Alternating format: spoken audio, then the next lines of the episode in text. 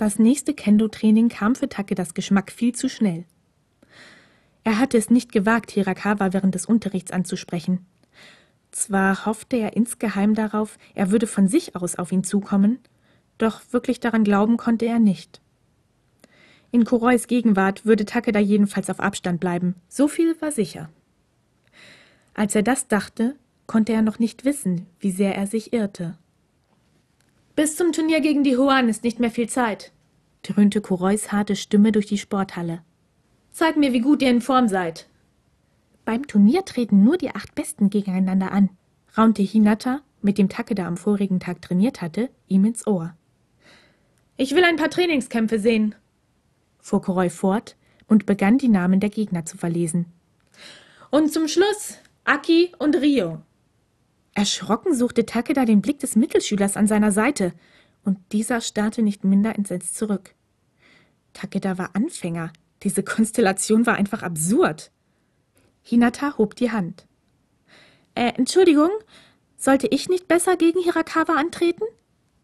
Kuroi bedachte ihn mit einem Blick, der finsterer war als eine mondlose Nacht.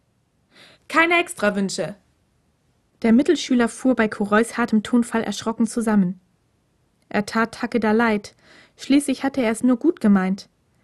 Aber noch mehr tat er sich selber leid. Gegen Hirakawa hatte er keine Chance. Und er hatte auch nicht das Gefühl, dass er eine schonende Behandlung zu erwarten hatte. Auf die folgenden Trainingskämpfe konnte Takeda sich nicht konzentrieren. Immer wieder suchte er Hirakawas Blick, doch der hatte sich auf die gegenüberliegende Seite der Halle zurückgezogen und sah nicht eine Sekunde lang zu ihm hinüber. Als sie schließlich an der Reihe waren, wäre Takeda am liebsten davongelaufen aber diese Genugtuung würde er Kuroi nicht verschaffen. Das kam nicht in Frage. Mit weichen Knien trat er also vor, Hirakawa gegenüber, nahm die Ausgangsposition ein. Besser kämpfen und verlieren, als von vornherein aufzugeben. Takeda wusste nicht, worauf er vorbereitet gewesen war, doch bereits der erste Schlag Hirakawas übertraf alle seine Erwartungen bei weitem.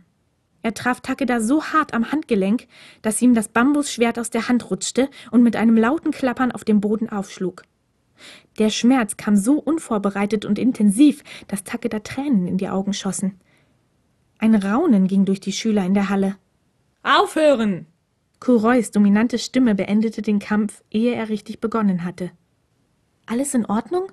hörte Takeda Hinatas Stimme an seinem Ohr. Die Halle verschwamm für einen kurzen Augenblick vor seinen Augen, nahm dann aber wieder klare Gestalt an.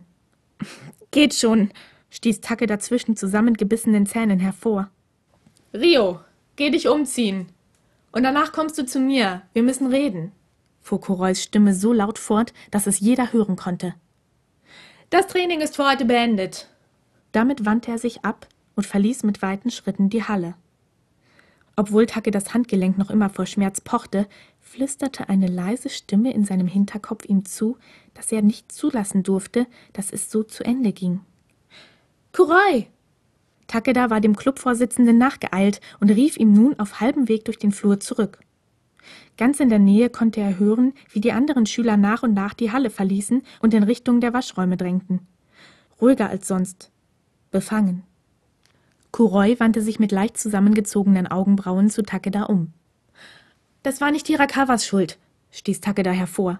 Der schnelle Sprint und der Schmerz in seinem Handgelenk nahmen ihm den Atem. Ich habe ihn provoziert. Das tut nichts zur Sache, selbst wenn es wahr wäre. Du bist ein verdammt schlechter Lügner, Aki.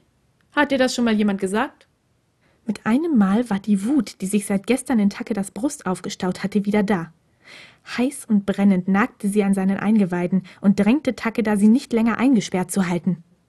Natürlich, er war es nicht gewesen, der Hirakawa provoziert hatte.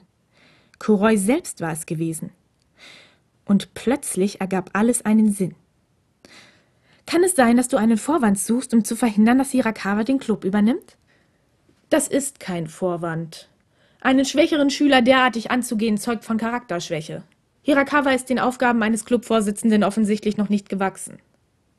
Das altbekannte schiefe Grinsen verzerrte Kurois Züge. Und dieses Mal hätte Takeda es ihm am liebsten aus dem Gesicht geschnitten. Was hast du für ein Problem mit schrie er nun fast.